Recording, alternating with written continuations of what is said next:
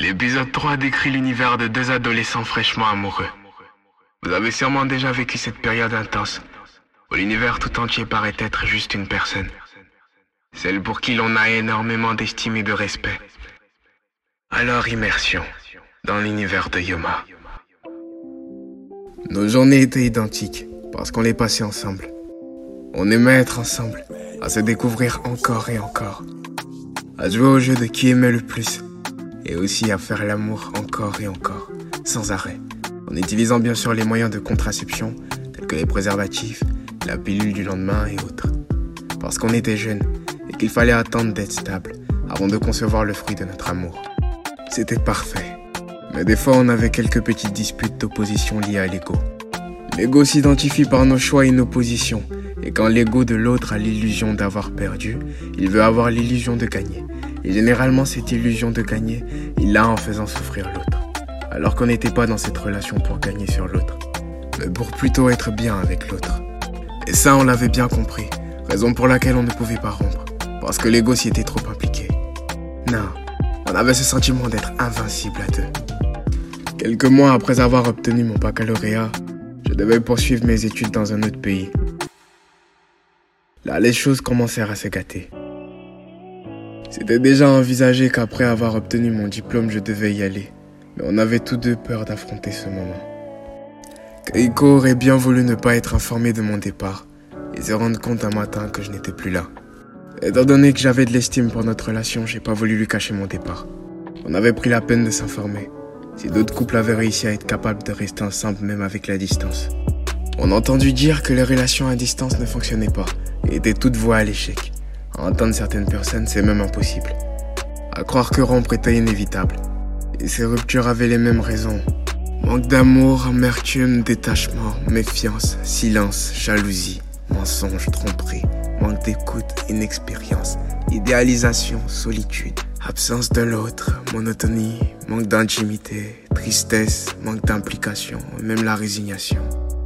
Il existe des millions de raisons ou causes pour expliquer l'échec d'un amour à distance.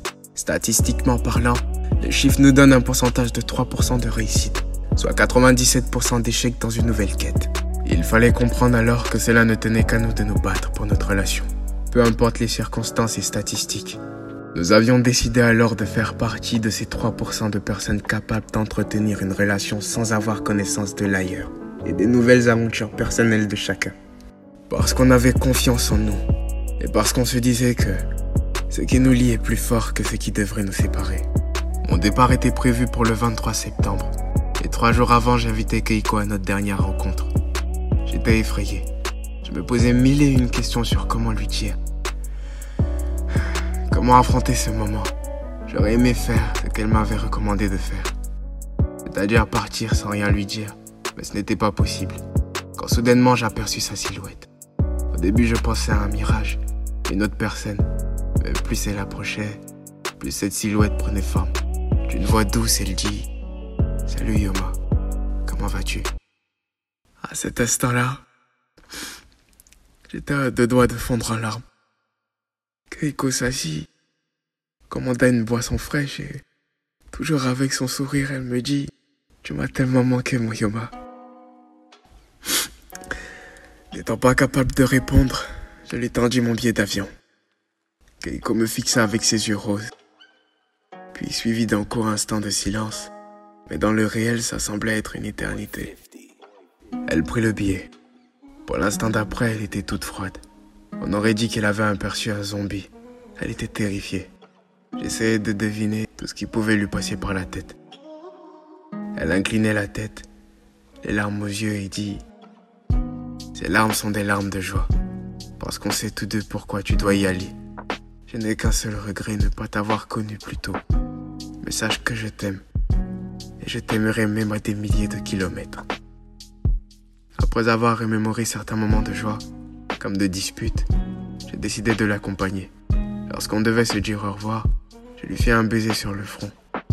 Keiko savait qu'un baiser sur le front était la forme d'affection la plus pure qui soit.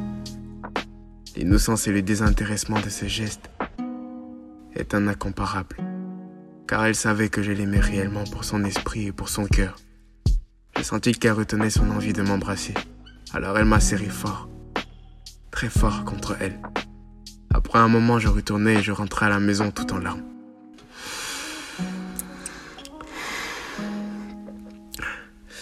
Cette nuit-là, au téléphone, on n'arrêtait pas de pleurer et de se dire à quel point il y aurait un manque dans la vie de chacun.